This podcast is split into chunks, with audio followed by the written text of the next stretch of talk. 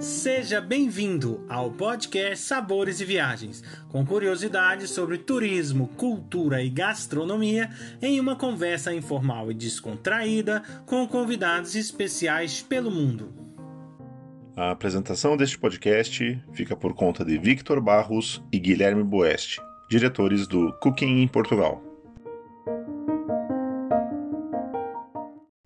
Então, bem-vindos ao podcast Sabores e Viagens. Estamos hoje aí com a chefe Caroline Martins, brasileira e que está a viver em Manchester. A chefe Caroline traz na sua bagagem uma longa história de esforço e determinação, com várias conquistas nesse seu percurso. Temos aqui também a chefe Nayane, que vem nos acompanhando aí em um conjunto de podcasts e juntos vamos conhecer um pouco mais a chefe Carolina Martins, a sua trajetória, suas paixões gastronômicas e quem sabe até descobrir um pouquinho de todo o seu segredo para o sucesso. Não é verdade? Então, chefe, conte para nós um pouquinho aí da sua trajetória até se tornar chefe Caroline Martins. Oi para todo mundo, oi pessoal e Poxa, a minha trajetória eu vou tentar resumir aqui porque é meio assim uma loucura, é um é uma roller coaster, né? Altos e baixos e tudo mais, mas basicamente eu sou de Barretos, interior de São Paulo, a famosa Texas brasileira, que tem muito rodeio, tem muito cowboy e tudo mais. E aí, logo depois do colegial, eu tinha um, somente uma escolha, porque assim, eu sempre fui apaixonada por gastronomia, mas os cursos, como vocês sabem, são muito caros entendeu? Se você vai fazer, sei lá, um SESI ou qualquer tipo de curso no Brasil e no exterior também, são caríssimos, né? E aí, então, a minha segunda paixão era física, então eu fui para física, passei numa universidade estadual em Rio Claro, na cidade de Rio Claro, a Unesp. Cursei física, fiz mestrado lá, fui para o ITA, o Instituto Tecnológico da Aeronáutica, fui fazer meu doutorado no ITA, e logo depois do doutorado, fui morar um tempo em Austin, no Texas. É, eu tava, eu fazia parte lá do como, como é que se fala em português? eu já estou esquecendo as coisas em português já. Do conselho de, de, professores, de pesquisadores da Universidade do Texas, em Austin. Eu trabalhava no Instituto de Fusão e eu basicamente fazia pesquisas na área de fusão. Se você não sabe o que é fusão, imagina o Homem de Ferro ele não tem um negócio assim no meio do peito dele, aquilo é um gerador nuclear. E era isso que eu trabalhava. A gente tinha experimentos situados na cidade de Cadarache, no sul da França, mais ou menos perto de Marseille, de Aix-en-Provence. E aí a gente trabalhava com experimentos diretamente lá em Cadarache, a gente fazia o meio de campo entre os físicos experimentais e entre as simulações computacionais. Então era isso que eu trabalhava. E aí, como é que eu mudei de carreira? Bom, eu mudei porque era o seguinte: quando eu chegava lá no escritório, às oito da manhã, lá nos Estados Unidos, é, eu percebia que todos os meus colegas amavam o que eles estavam fazendo. Eles trabalhavam, eles davam risada, eles se divertiam. E o que, que eu queria? Eu queria que chegasse logo às seis da tarde para ir para casa e para cozinhar para os meus amigos, fazer churrasco. Então eu sempre estava esperando, né, para acabar o dia. E aí chegou assim aquele momento em que eu estava muito chateada, muito triste. Sentei assim na minha cama e pensei: é essa vida que eu quero? Trabalhar com alguma coisa assim que não me traz tanto prazer? Então eu tenho que mudar, né? Eu tenho que buscar a minha felicidade. E graças a Deus, fazendo o meu curso lá, trabalhando lá na, em Austin, eu consegui juntar um pouquinho de dinheiro. Voltei para o Brasil, resolvi fazer um outro pós-doc no ITA. Então eu estava fazendo pós-doc, juntando um pouquinho mais de dinheiro, que era para ir para Le Cordon Bleu. Então já estava tudo situado, a minha matrícula já estava feita, já estava tudo certo para eu ir para Le Cordon Bleu. Eis que os meus amigos me contaram do Masterchef Brasil, que estavam abrindo as inscrições e tudo mais. Mas eu nunca tinha assistido, na verdade, porque todo esse tempo da explosão do Masterchef, começou acho que em 2014, 2015, eu estava morando fora. Então aí eu cheguei no Brasil, era aquela coisa, tava todo mundo assistia, a maior febre assim. E aí os meus amigos lá conversando, não, vai, porque o prêmio é Le Cordon Bleu e você já quer ir para Le Cordon Bleu, você já vai gastar dinheiro com isso. Você pode se inscrever no programa e quem sabe, né? Você não ganha, não ganha prêmio, aí você nem gasta dinheiro, entendeu? Aí, então foi isso que aconteceu. Eu me inscrevi no programa e logo depois do programa, sim, eu já fui Le Cordon Bleu em dois meses, três meses eu já estava lá estudando e tudo. e eu dei assim continuidade aos meus planos. Mas o, o, o divisor de águas mesmo foi o programa, né? Porque antes do programa eu ainda estava como pós-doutora lá no ITA e logo após o programa, não, eu tenho, eu preciso ir, eu já tenho a grana aqui, então eu preciso ir, eu preciso me focar, eu preciso mudar de vida, eu preciso seguir os meus sonhos. Na verdade, então, resumindo aí, foi isso que aconteceu. Na cozinha, a gente sabe que também é uma alquimia, né? Você misturar coisas e de repente sair sabores maravilhosos. É. Como é que foi essa tua sensação de poder mexer com isso, tendo essa experiência né, né, do meio tecnológico na cozinha? Foi muito legal, assim, era porque quando você está trabalhando com física ou com qualquer área exata, entendeu? Você tem uma certa limitação, você tem que se restringir às leis, né? Em que o, planeta funciona. Então, não basta você, ah, porque eu vou fazer uma simulação, vou simular o planeta Terra explodindo, um negócio assim. Não dá para você fazer esse tipo de coisa, entendeu? Então, você tem uma certa restrição aonde a sua imaginação pode ir. Então, eu sempre queria, assim, me expressar artisticamente. E na física estava muito difícil, na verdade. Então, aí, finalmente, na cozinha, lá mesmo na escola, porque na escola o primeiro e o segundo bloco, o básico e o intermediário, eles são assim, é, é cozinha francesa mesmo, tem regras, tem leis e tudo isso. Mas o terceiro bloco, que é o superior, o professor te passa, o chefe lá na instrução, ele te passa os ingredientes, ele cozinha a receita dele e você tem que cozinhar a sua receita. Então você tem que, é, é, tem que ser muito criativo, assim, também lá na Cordon Bleu, né? E aí, é, isso é muito legal, assim, porque abriu um universo de opções para eu me expressar, assim, expressar tudo quanto é tipo de coisa, sentimentos, cores, toda essa loucura, assim, caos, sabe? Você consegue expressar dentro de um prato. Então, isso se juntou com o meu background na área de exatas, então eu comecei a me apaixonar por gastronomia molecular, a gente teve algumas aulas de gastronomia molecular, mas eu comecei assim, a assistir mais vídeos e comprar livros e comprar tudo quanto é tipo de pó aí que você precisa para fazer esfera e para fazer, sei lá, é, tem um prato muito que eu cozinho nos meus pop-ups que eu chamo ele de macarrão com almôndega. Aí o macarrão eu faço uma custard que é tipo, como é que chama custard em português? É a como se fosse uma gemada e aí eu misturo isso com alguns tipos de pós e tal, químicos, mas químicos bons pra gente, não é químico ruim e tudo mais. Mistura isso com alguns químicos, você faz, você consegue fazer assim um macarrão com essa gemada.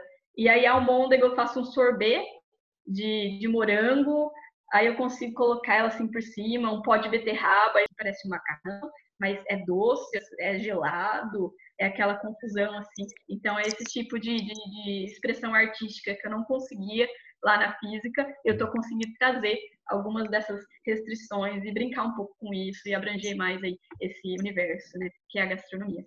Uma coisa que eu quero te perguntar é porque você saiu de um programa de cozinheiros amadores, né? E logo se inscreveu, você se formou na Le Cordon Bleu, que é tipo um sonho para todo, todo, todo mundo que é dessa área da gastronomia, tem o sonho de estudar na, na Le Cordon Bleu.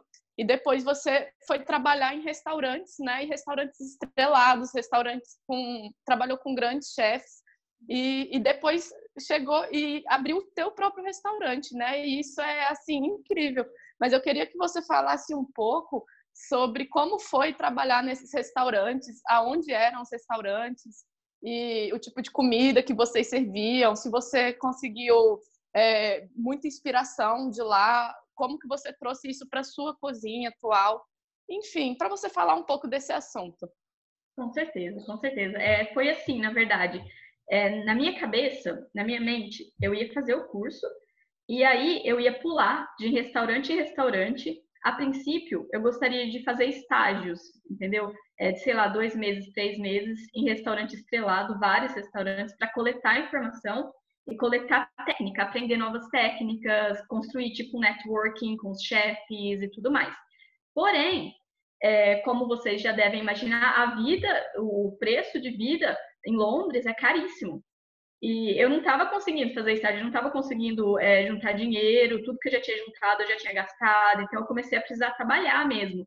E aí a coisa muda, assim. Eu saí da Le Cordon Bleu, eu fiz um estágio no norte da Itália, num restaurante de duas estrelas Michelin, chamado Trenkerstub. Aí eu passei esse tempo lá, eles me deram a, um apartamento para eu morar, uma quadra do restaurante, maravilhoso, assim, no meio dos Alpes, aquela coisa maravilhosa. Aí a vibe no restaurante era, era uma vibe assim, essa menina é estagiária, então vamos ser muito legal com ela, vamos ensinar as coisas para ela e tudo mais. Porém, quando você começa a trabalhar num restaurante estrelado, a competição é altíssima. Todo mundo compete com você. E tudo que você faz, o pessoal fica de olho, entendeu? E aí, se você faz alguma coisa errada, eles vão lá e te dedurem pro chefe. É competitíssimo uh, essa área de fine dining, principalmente aqui na Europa. Eu não sei como é no Brasil, mas eu imagino que deve ser a mesma coisa, sabe? Porque todo mundo quer, não é? Ser um chefe de partia ou um sous-chefe um restaurante estrelado. Então, essa foi a primeira coisa que eu notei quando eu passei do meu estágio para o meu primeiro trabalho. Logo depois da Itália, eu voltei para Londres e o meu primeiro trabalho foi num restaurante chamado é, Galvan La Capelle, que é um restaurante francês é, e fica no, em Shoreditch High Street, que é uma área super assim, pop, um restaurante lindo que foi construído dentro de uma, uma capela abandonada. O, o chefe Galvin ele reestruturou todas as paredes, sabe? As janelas eram originais, maravilhoso assim, é um ambiente maravilhoso Porém, a cozinha também, eu aprendi muito lá dentro, mas sempre com muita competitividade, sabe? E isso me chocou um pouco, porque eu não sou, assim, muito competitiva. Eu faço amizade com todo mundo, dou risada, com piada, sabe? Então, foi uma coisa, assim, que eu, eu já levei um baque logo no primeiro dia, porque você vê a galera te olhar, ah, chegou uma pessoa nova, ah, o que, que essa pessoa quer, o que essa pessoa vai fazer. E eu dei sorte, porque a menina da confeitaria, logo no meu primeiro dia, estava saindo. Então é o último dia dela. Então eu entrei numa praça que a chefe da praça, a chefe de partida da praça, estava abandonando. Então eles já me deram a praça logo de cara. Aí já ficou aquela coisa, nossa, é o meu primeiro trabalho, entendeu? Eu já pulei de demi porque você começa assim, estagiário, aí você vai para comis chef, aí você vai para chefe de partido, sous-chefe, head chef, executive chef. Então eu já pulei do, do comes chefe para chefe de partir. Assim, só de estar tá lá no restaurante e a menina tá indo embora. Foi uma coisa assim de muita sorte. E sendo a chefe de partir da minha sessão, eu tinha a minha pró própria praça de sobremesas, né? Minha própria praça de confeitarias. Aí eu já comecei a fazer prato, colocar no menu, entendeu? Já. E aí, é sempre aquele negócio, você tem que correr atrás também. Toda vez que eu tinha uma ideia diferente, eu ia lá, comprava todos os ingredientes com meu dinheiro, fazia o mise na minha casa, no meu dia de trabalho, montava o prato, ia atrás do chefe, e o chefe, ah, porque eu tô ocupado, porque eu tô ocupada, ah, então eu vou te mostrar depois. Aí então eu ia lá, eu ficava, eu ficava insistindo, era aquela chata, né? A menina chata pra cacete, ficava insistindo. Mas eu insistia tanto que eles acabavam aceitando os meus pratos, gostavam, colocavam no menu. E, então tem que ser assim, você tem que correr atrás, você tem que insistir, porque se você ficar ali, né, a deriva lá na tua praça, na cozinha, você nunca vai para frente, você nunca vai ser promovida, porque tem muita gente atrás de você fazendo mesmo, né? Criando receita, indo conversar com o chefe e tal. Então é uma área muito competitiva mesmo. E é, esse foi meu primeiro trabalho. Logo depois desse, do, do de Galvan, eu fui para um restaurante de duas estrelas. Aí o, foi aí que eu vi que realmente, quando você vai de uma estrela para duas, o nível aumenta. É uma coisa surreal. Porque, assim, no, no guia você tem uma estrela, duas estrelas e três. Uma é um lugar, assim, que é, vale a pena visitar se você está ali por perto. Duas, vale a pena, se você está numa cidadezinha próxima, vale a pena você ir lá e, e, e fazer o menu de degustação. Três, vale a pena o, o, a sua viagem. Você pode ir para um outro país só para comer lá. Então, é essas que são as distinções entre as estrelas Michelin. Quando você vai de um, uma estrela para duas, é uma coisa absurda, assim. Você, tudo que você faz é, é vigiado pelo head chef e tudo nos mínimos detalhes. E, por exemplo, uma das minhas funções era pegar pick to pick herbs, eles falam, né? Você pega, sei lá, o Thai basil, o manjericão tailandês e você vai pegando assim só as folhinhas bonitas, né? Pega as folhinhas bonitas e, e, lava na água com gelo e coloca uma por uma num papel, assim, toalha, uma por uma, sabe? E o chefe lá te olhando, assim. Então é aquela pressão, tudo tem que ser perfeito antes do serviço, porque eu era a, a pessoa mais nova no restaurante, e era um restaurante com, com só quatro funcionários, só quatro chefes, porque é um restaurante que serve 20 pessoas, ao redor, assim, tem um balcão ao redor, 20 pessoas sentadas e a gente cozinha, assim. A galera assiste, faz perguntas e tudo mais. Então, como era tipo uma cozinha show, e eu era a menina mais, mais nova na cozinha, era minha função lustrar com um paninho e olhinho de bebê, sabe? olhinho da Johnson de bebê, lustrar a cozinha inteira de inox, inteira. Os meninos lá fazendo as coisinhas, assim, os place, colocando a sessão deles em prática ali, tal, organizadinho, e eu alustrando a cozinha, e é aquela coisa, tudo nos últimos detalhes, o chefe chega e ele quer ver, ele, ele passa o dedo, assim, ele quer ver se tá tudo limpo, olhar na tua geladeira, quer ver se tá tudo certo, a geladeira do mise en place. Isso é uma puta de uma pressão, assim, muito, muito, muito pressão. Mas você aprende, né? O que eu aprendi nesses lugares que eu trabalhei é uma coisa fenomenal. É coisa que não te ensinam na escola. Na escola te ensinam receitas básicas francesas, mas a culinária, principalmente aqui em Londres, está muito mais além do, da, da, de toda essa essas coisinhas francesas que a gente aprende, não é verdade? Tanto é que o, o restaurante do Paulo Cruz perdeu a estrela, não é verdade? Tinha três, baixou para duas porque hoje em dia tem tantas, existem tantas técnicas, existem tantos, tantas commodities, né, ingredientes que você não acha em cozinha francesa, que você acha uma cozinha aqui do Reino Unido, uma cozinha da, da Espanha, na é verdade, diferentes técnicas, cozinha molecular. Então, é, você realmente aprende muito, você vai muito além do que a escola te ensinou. É, isso tem um preço, tá? A, trabalhar como chefe é difícil, você não ganha muito dinheiro e também você trabalha de 14 a 16 horas. É difícil, dificílimo. 14 a 16 horas em pé sem poder sentar. Você cozinha, faz todo o prep, né? Faz todo o preparo, faz o serviço, depois você ainda tem que limpar a cozinha. Limpar mesmo, limpar, esfregar o chão, limpar, que nem eu estava falando, polir tudo. Então, é um trabalho, só é gratificante se você realmente ama o que você está fazendo, sabe? E eu amo, então eu estava aguentando tudo isso por paixão mesmo, não era por dinheiro nem nada, porque o pagamento é muito baixo, mas por paixão mesmo, por querer aprender e tentar se melhorar, entendeu? E tentar sempre crescer um pouco mais como cozinheira, não é? Mas é, foi isso assim que eu ganhei desses lugares que eu já trabalhei. E é, foi tudo isso que eu sei, eu sei por conta da escola e por conta desses lugares, desses chefes que eu trabalhei. Foi difícil? Foi ainda é, né? Mas vale a pena se você ama o que faz. Não, e a gente percebe mesmo que você ama o que faz pelo, pela forma de falar, né? Porque mesmo com todos os desafios, né, todas as dificuldades, você estava ali, aquilo era, mas que legal! Então isso é uma coisa muito boa, eu acho que vem da alma, né? É, é. esse é isso que a gente enxerga quando a gente está no lugar certo, fazendo a coisa Exato. certa, né? É. E o que que e o que é a chefe Caroline hoje, né? O que que ela está fazendo hoje? Fala um pouquinho para nós aí das suas atividades atuais, depois desse longo percurso de conhecimento, conhecimento e conhecimento.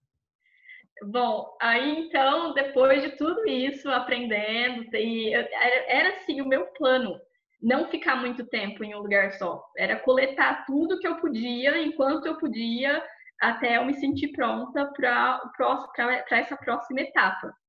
E a próxima etapa foi o seguinte: é, eu comecei a fazer um business plan do, da ideia de um restaurante brasileiro no Reino Unido, de alta gastronomia. Por quê? Era uma coisa que eu sempre, assim, eu sempre fiquei de cara com essa situação. Não tem restaurante brasileiro de alta gastronomia no Reino Unido. E o Reino Unido tem restaurante japonês com duas estrelas, restaurante indiano com uma estrela, restaurante chinês com estrela. E não tem restaurante brasileiro, você não acha? Tem chefes brasileiros maravilhosos, que nem o Eduardo Pelicano, do, do Mãos, que acabou de ganhar uma estrela. Mas, assim, não é. A, culinária não é brasileira, entendeu? O chefe é, mas a culinária não é realmente brasileira em sua forma, em sua origem, entendeu? Em seu contexto. É uma culinária mais uh, latina, né? Aquela mistura de ingredientes mexicanos e tudo mais. Então, essa ideia do São Paulo, o nome do meu projeto é São Paulo, São Paulo Project, é um restaurante de alta gastronomia brasileiro, com ingredientes brasileiros, com drinks, uma carta assim, de drinks brasileiros, com vinhos também brasileiros, mas com um pouco de, de vinhos latinos também, que são maravilhosos. Mas em seu contexto, um restaurante brasileiro. E não só na culinária, não só nos drinks, não só. É, mas também na decoração. Eu quero colocar assim, sabe? É, folhas nas paredes, e fazer você se sentir como se estivesse no meio da Amazônia, colocar um, um candelabro dourado bem no meio, assim, para dar aquela, aquele toque de modernidade, bossa nova tocando na playlist. Eu quero contratar somente brasileiros também para dar aquele tom, né, de você conversa com a pessoa, a pessoa já tem aquele sotaque, opa, estou me sentindo no Rio de Janeiro, estou me sentindo em São Paulo, tal. Então essa é a ideia do São Paulo para eu conseguir me focar no business plan e na coleta de investimentos para o restaurante, eu tive que largar a alta gastronomia o ano passado, porque não dava tempo, eu não tinha tempo. Estava trabalhando aí 15 horas por dia, só dois dias de folga, entendeu? Em alguns restaurantes só um dia de folga, o que é um absurdo, mas enfim. Então não dava tempo. Eu tive que largar isso e comecei a dar aula. Então, estava lá, passava o meu dia dando aula. À noite, trabalhava com uma outra empresa que estava me ajudando no, no, nas finanças do business plan, coletando investimento, tudo mais. E, e aí, o que, que os meus investidores falaram? Bom, para você, primeiro, conseguir abrir um restaurante físico, você tem que dar, que fazer pop-ups. Você tem que testar o conceito. Você não sabe se os britânicos estão prontos para o que você quer oferecer. Você não sabe se o britânico vai comer uma picanha, se ele vai gostar, se ele vai comer, sei lá, um requeijão. Você não sabe. Um açaí, você não sabe se, se eles vão gostar. E aí você abre o restaurante e perde dinheiro, entendeu? Então vamos testar esse conceito. Aí, tal, comecei a falar com o pessoal de, de pop-ups, que organiza pop-ups, comecei a mandar mensagem para restaurante, para fazer tipo takeover, passar o dia lá cozinhando para galera e tudo mais. E eu comecei a, a realizar esses pop-ups. Né? Eu comecei, cada pop-up que eu fazia, eu, assim, vinha com uma tabelinha, né? Que o pessoal me passou, os, os, os, é, os investidores me passaram uma tabelinha e anotando quantas pessoas foram. Coleta de, de sugestões, você ia passando, perguntando nas mesas. Você gostou? O que, que você gostou? O que, que você mudaria? O que, que você acha que é melhor para eu adequar aqui para o paladar britânico? Você vai anotando. Então, você vai coletando informação de todos esses eventos que você está fazendo, né? Isso vai culminar é, na abertura do restaurante. Mas aí, qual é o problema, tá? Abrir restaurante em Londres é caríssimo. É muito caro, muito, muito, muito, porque se você vai, sei lá, alugar um, um, um lugar, você vai pagar, além do, da locação do, do lugar, você vai pagar também um negócio chamado business rate. Dependendo de onde é que você tá, você tem que pagar uma certa parcela para o governo para você poder operar naquele local. Em cima, né, do, de toda a taxação, que seria aqui, tipo, o, como é que se diz aí, no Brasil seria o IPTA, IPTU, seria o IPTU, aqui tem esses business rates que são caríssimos, assim, numa área, se você quer alugar, sei lá, um lugar numa área que nem Farringdon, super bombada e tal, agora a Google tá abrindo escritório, Facebook tá indo para lá, super bombada a área, se você quer abrir um restaurante lá, além do aluguel, então, o que, que eles me falaram, os investidores? Você, Caroline, você tem mais chances de abrir um restaurante em Manchester, ou em Liverpool, ou em Leeds. São, são cidades assim que estão crescendo, são cidades é, que as pessoas estão se mudando para lá para fugir dos preços caríssimos, altíssimos de Londres. E foi isso que eu fiz. Vim para Londres, vim para Manchester, já comecei a procurar, né? Já estou de olho em, em, em premises, em, em áreas que eu possa instalar o restaurante. A princípio, a gente vai abrir no Northern Quarter, que é essa área super bombada de restaurantes, de bares, de pubs aqui em Manchester. Como que você vê assim a cozinha no sentido de a satisfação pessoal? Como é para você o pensar na gastronomia? A, a nível pessoal, eu acho que o que, que, eu posso te dizer é que é, eu respiro gastronomia, eu acordo pensando em receita. Eu tenho um caderninho que eu carrego para tudo quanto é lado. O povo acha que eu sou doida, eu tô lá no metrô, assim, no caderninho e tal. Eles acham que eu sou detetive, sei lá. Mas não, eu tô escrevendo prato. eu tô escrevendo os meus pratos, eu estou desenhando, assim, sabe? Tudo que vem de ideia, é, entendeu? Eu vou desenhando e tudo mais. Uma das, das, dos meus pratos, se você entra lá no www.carolinemartins.com, eu, tenho, eu postei o um menu do, do pop-up, o menu que eu estou fazendo agora. E a pré-dessert, que é aquela. A pré-dessert em, em, português é a sobremesa, aquela, aquele pratinho docinho que vem antes da sobremesa. E essa pré-dessert minha, por exemplo, eu pensei, por que não eu colocar no prato alguma coisa que parece um ovo cru? Entendeu? Eu ponho no prato um ovo cru, aí vai chegar pro cliente, o cliente vai falar, nossa, o que, que é isso? Não quero comer isso, que horrível. Aí ele vai cheirar, vai cheirar aquela coisinha, não, mas isso aqui é cheiroso demais. Mas o que, que é isso? Isso aqui parece, a textura tá bem interessante. Aí quando ele come, a clara crua é na verdade um gel de caipirinha e a, a, a, gema do ovo crua, que quando você corta, assim, ela derrete, sabe, maravilhosa, é uma esfera, uma esferificação de suco de caju amarelo. Sabe aquele caju amarelo maravilhoso, cheiroso? Sabe, esse tipo de coisa, assim, que o pessoal não vê quando eles vão para o restaurante brasileiro no exterior, ou mesmo até aí no Brasil, né? Então, é trabalhar com esses ingredientes brasileiros, mas de uma forma, assim, um pouco mais criativa, que te, te assim, sabe? Te provocando, né? Aquele prato que chega na mesa e te provoca, sabe? E não, o que, que é isso? Isso é uma coisa, mas eu penso que é isso, mas parece outra, mas tem gosto diferente. Então é aquela provocação assim com o cliente que eu quero fazer, aquela brincadeira, né? Eu quero colocar um sorriso no rosto da galera, no rosto pessoal quando eles veem a minha comida. Então eu penso nisso o dia inteiro, eu acordo já pensando. Mas assim, é, conta um pouquinho pra gente sobre a comida do dia a dia aí de vocês. Uh, a comida do dia a dia, bem, a, assim, a comida britânica, ela é. Eu gosto, tá? Gosto muito. Mas, ao meu ver, falta aquela acidez, entendeu? Você vai num fish and chips, cadê a acidez? Você vai, sei lá, no, no Todd in the Hole, que é a, Todd in the Hole é aquela, é a salsicha, a linguiça, né? Numa massa de, de Yorkshire pudding, numa massa, assim, tipo uma, uma torta. Cadê a acidez? No Brasil, a gente é muito acostumada a pôr acidez em tudo. Você vai no churrasco, tem o vinagrete maravilhoso lá para limpar seu paladar, entendeu? Na salada do prato, no, almoço, feijão, arroz, batata frita, a carne, aí tem a salada temperada, geralmente com bastante vinagre. Então existe aquela acidez, né? Então eu sinto muita falta disso, da acidez em pratos britânicos. E é uma outra coisa também que é engraçada aqui, eles têm esse negócio chamado mash peas que são a, é a ervilha, eles cozinham a ervilha e amassam a ervilha, sabe? Fica aquela coisa esquisita, uma gororoba, né? Aí eu fico perguntando, quem foi que pensou, né? Pega essa esfera verdinha, linda, maravilhosa, vamos tacar água nela, vamos prensar ela, fazer essa coisa horrível aqui. Então é esse tipo de coisa que a gente não tá muito acostumado, na é verdade. No Brasil, você pega ervilha, já joga uns bacon, umas, uma cebola, come aquilo maravilhoso, assim, por cima do arroz, do bife. Mas não, aqui você já vê a ervilha já de um, de um jeito bem, bem esquisito. E, sei lá, tem várias comidas, assim, que são bem interessantes, que nem o Sunday Roast, ele é muito gostoso. Todo domingo o britânico ele assa um frango, um pedaço de carneiro, né, de cordeiro, e aí eles colocam esse servem isso com os vegetais, assim, uma batata bem gostosa, assada, muitas vezes assada até na própria gordura do carneiro.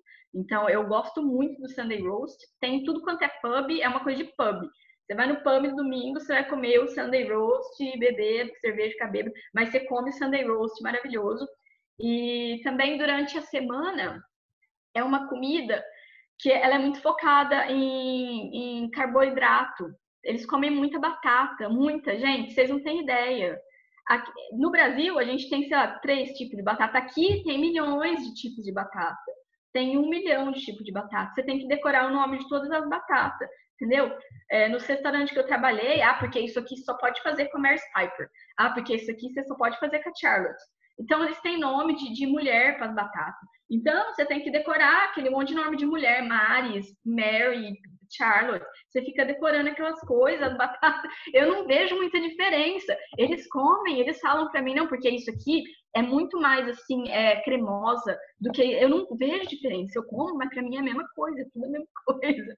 Então eu tô tendo que me adaptar, sabe? Principalmente na época que eu tava mais trabalhando em restaurante e tal, eu tinha que me adaptar muito assim, a forma com que eles trabalham com essas com esses tipos de vegetais aí que a gente não tem muito acesso é, no Brasil e tudo mais. E até mesmo lá na escola, na Le Cordon Bleu, né? Na Le Cordon Bleu a gente só fez dois tipos de batata. Você vai trabalhar em fine dining, você vê 300, é muito difícil mesmo, muito complicado. Mas é, tem, é uma refeição muito focada em batata, é uma refeição também, tem bastante carneiro aqui, bastante cordeiro, que é maravilhoso. Eu adoro cozinhar cordeiro, é muito gostoso. Que no Brasil é uma coisa cara, né? Você vai comprar aí um pernil. Geralmente você faz isso em ocasiões especiais, tipo uma Páscoa ou no Natal, mas aqui eles comem carneiro, sim. É.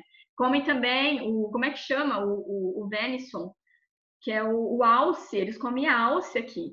Então eu tá, nunca, nunca vi isso na minha vida lá no Brasil. E aí chego aqui tem alce no mercado tudo quanto é lugar do mercado tem alce e tal, porque chega, na, chega uma certa época, eles chamam de game season, que é a época de caçar. Então é aquela coisa bem, né, que se assiste no Game of Thrones, uma coisa bem medieval, não é? O, o Reino Unido, né?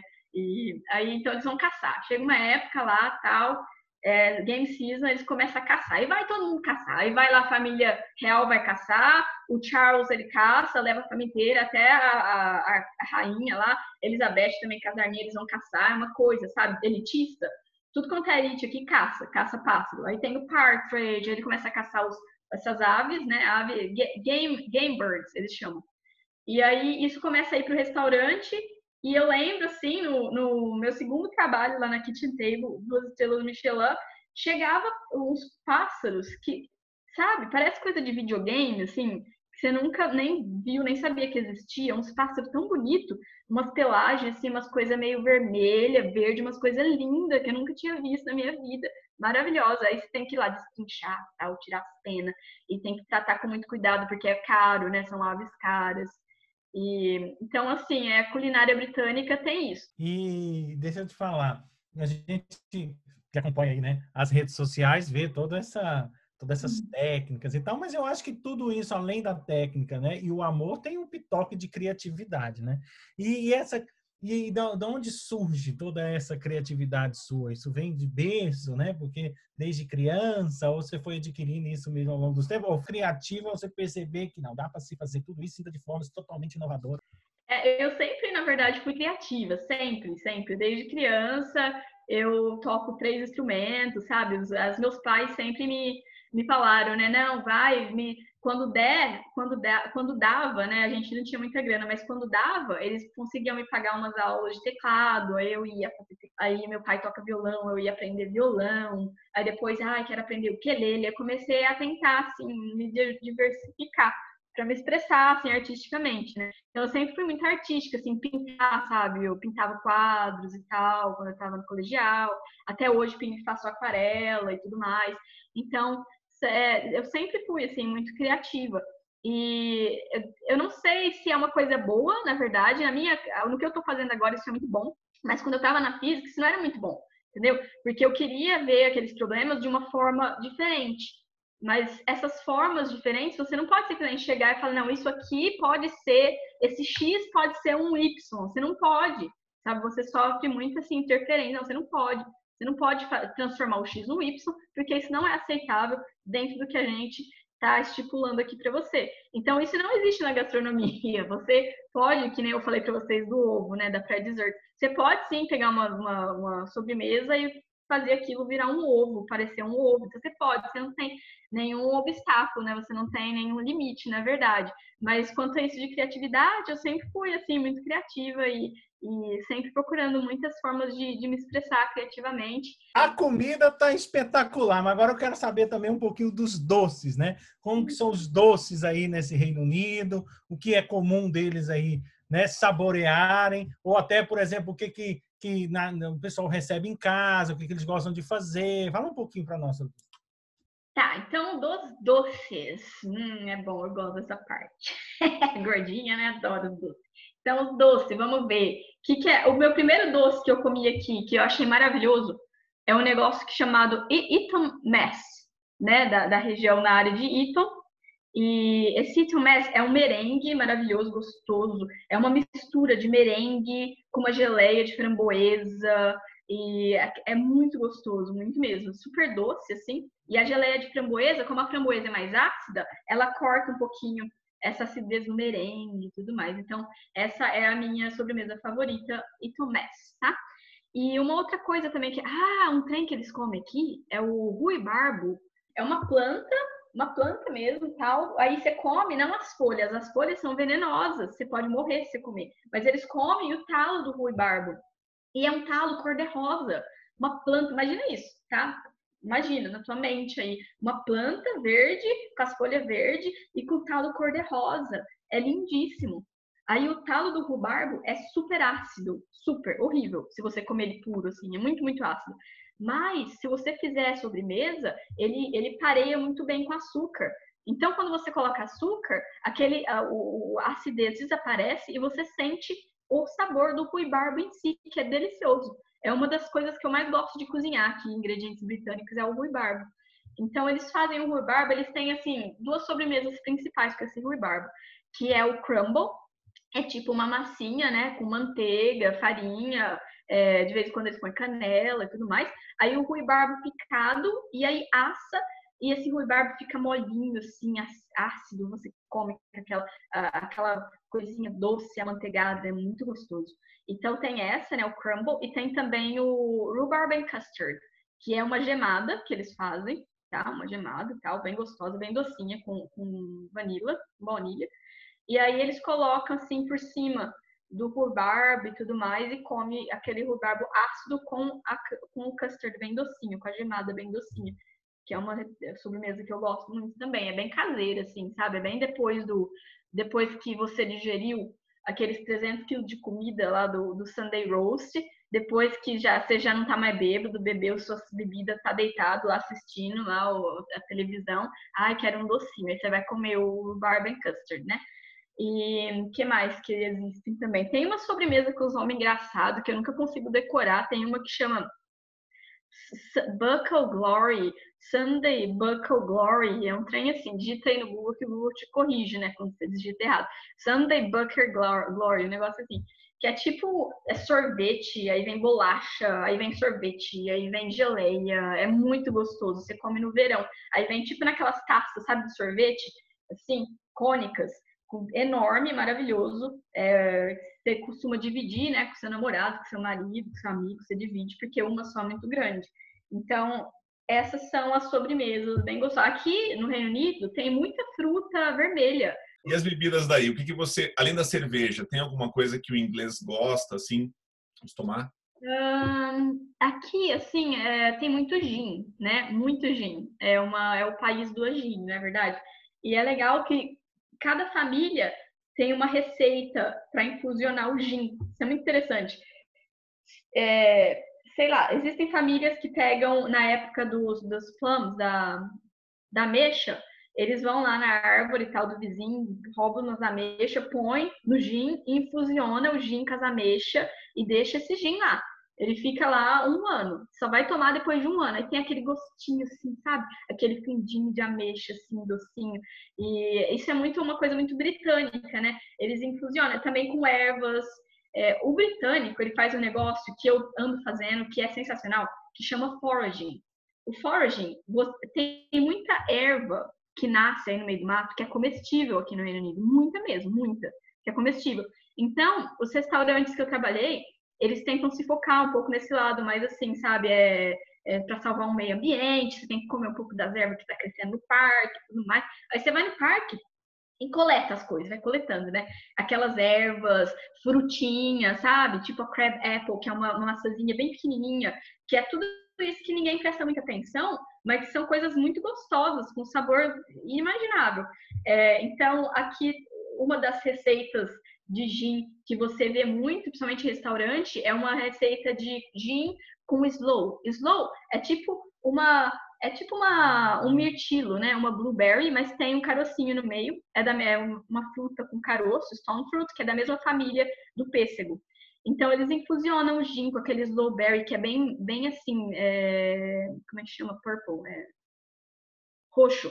É bem roxo. Então fica aquela cor roxa, assim, sabe? Meio tanto quanto ácido, aromático. Com cereja também, eles infusionam o gin com cereja.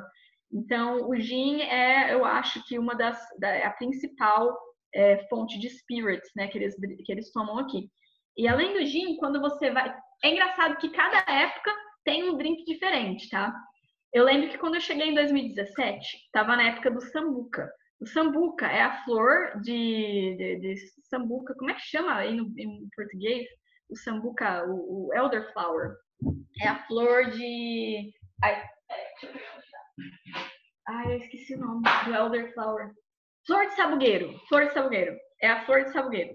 Então, eles pegam essa flor de sabugueiro e eles fazem uma fermentação dessa flor de sabugueiro com suco, com suco de, de, de limão siciliano e tudo mais. E eles destilam isso. Então, eles têm um, um licor de 54% de álcool de flor de sabugueiro, chama sambuca. Então, em 2017, você ia no pub, você tomava um shot de sambuca. Era, tava na moda, né? Aquela coisa de moda. Aí, já em 2018, começou a moda do, do Pornstar Martini. Martini Pornstar, né? A menina lá dos, vídeos e tudo mais. Então, esse Martini Pornstar eu achava engraçado porque ele, a base dele é um licor de maracujá. Mas não o nosso maracujá, aquele amarelinho, o maracujá com a casca roxa. Sabe aquele maracujá da casca roxa e tudo mais, que ele é um pouco mais azedo. Então, o Pornstar Martini estava na moda 2018, feito com, com Martini Bianco, né? Feito também com gin. E com essa, essa redução xarope de maracujá é, é, da Europa, europeu. E aí já em 2019 já era outra coisa, que era o, o, o Mar, Espresso, Martini Espresso, que é aquele martini feito com um café expresso, uma coisa horrorosa, nunca gostei daquilo, gente. Não, para mim eu não entendo, entendeu? Você não pode porque café de café é da tarde, café da manhã. E bebida martini é coisa para noite. Então, na minha cabeça, não se misturava, sabe? Não sei. Deu chute aqui no meu cérebro. Eu nunca entendi aquilo, mas enfim, era moda, né? Aí, então, agora. O que que tá na moda agora? Agora tá. Ai, é um. É tipo um martini também, mas com licor de framboesa. Aí eles colocam a framboesa, sabe, seca, desidratada na, na, borda do copo, tipo uma margarita, né? Que é quando você, você, põe o sal, mas é a framboesa desidratada na borda do copo. E aí você faz o martini e põe esse licor de, de framboesa. É gostoso também. Eu acho muito engraçado isso, porque como é um país muito pequeno, a moda se alastra facilmente. É muito rápido, assim. Sabe? Uma pessoa, sei lá, na BBC One, tomou o Pornstar Martini, no outro dia todo mundo já está tomando, sabe? Porque é um país muito pequeno, a informação é, é, é flui, né? Com mais velocidade do que no Brasil, né? A gente não tem isso no Brasil. Se alguém toma uma coisa, sei lá, num dia, vai demorar meses para chegar em certos estados. Tem estado que nunca chega, né? Principalmente no norte, eles não vão ter essa informação. Mas aqui é muito rápido, assim. E é gostoso, eu acho que eles tomam muita coisa gostosa aqui em, termos de, de desses spirits, né? É, e também cerveja. Nossa, cerveja, gente, é muito bom. As cervejas daqui, muito, muito bom. Acho que não ganha dos Estados Unidos, porque os Estados Unidos tem muita cervejaria, as craft breweries, né? Que são cervejarias artesanais.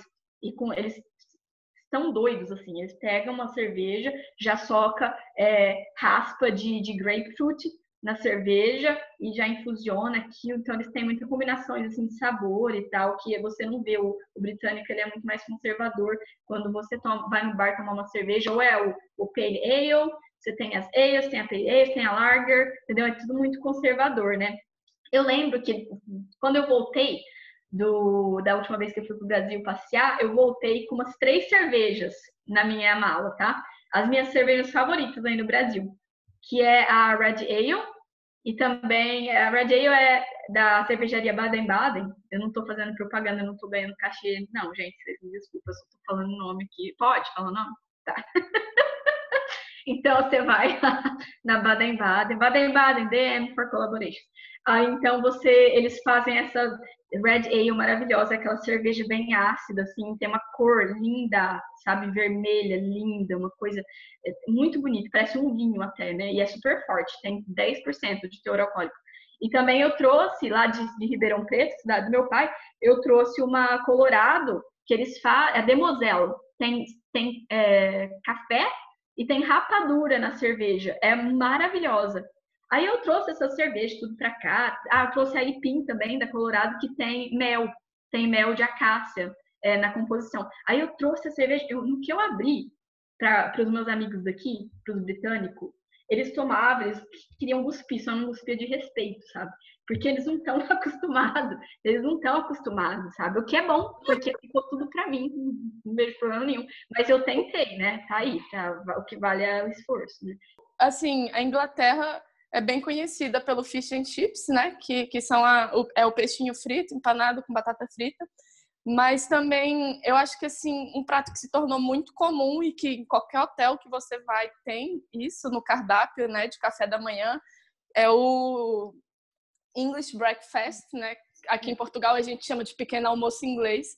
E é engraçado porque tem um feijão doce, né, nesse prato. Eu nunca entendi muito bem como é que é. Você pode explicar pra gente, por favor?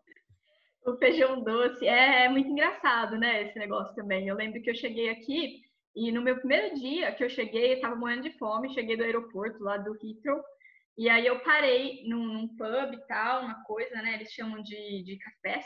Eu parei no café.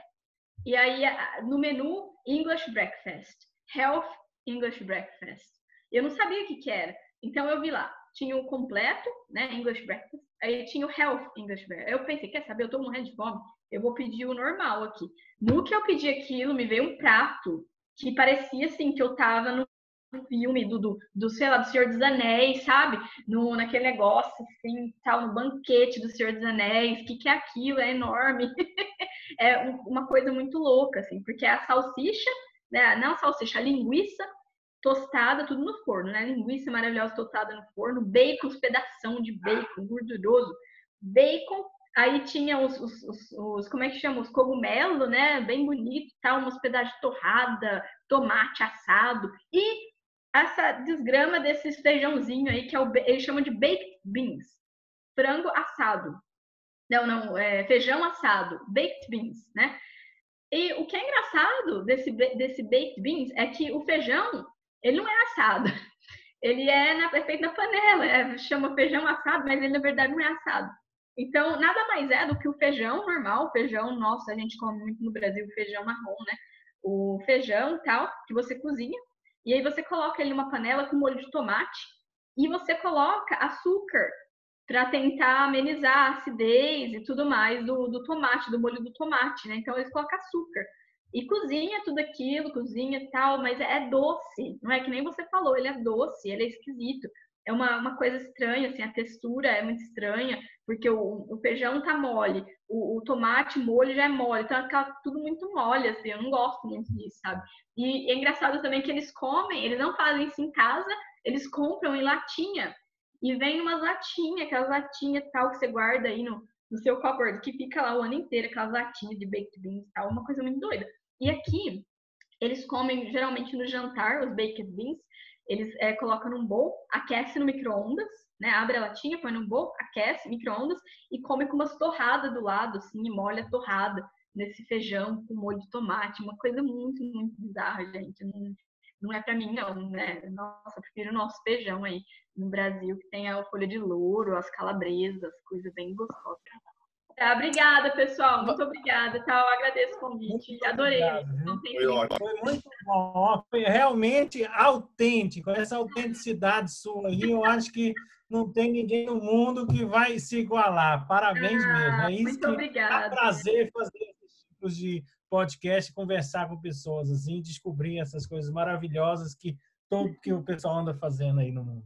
O meu Instagram é o Caroline underline GL underline Martins. Esse é o Instagram, né? Aí lá no Instagram mesmo, na minha, na minha bio, tem o link para o meu canal do YouTube. Legal. Ah, adorei, galera. Muito Legal. obrigada. Muito obrigado, chefe Caroline Martins, por partilhar um pouco da sua história e nos falar sobre os segredos e técnicas desse universo da gastronomia. Um agradecimento mais que especial à chefe Nayane Barreto por sempre apoiar as iniciativas do Cook em Portugal e que sempre nos coloca em contato com pessoas super especiais pelo mundo.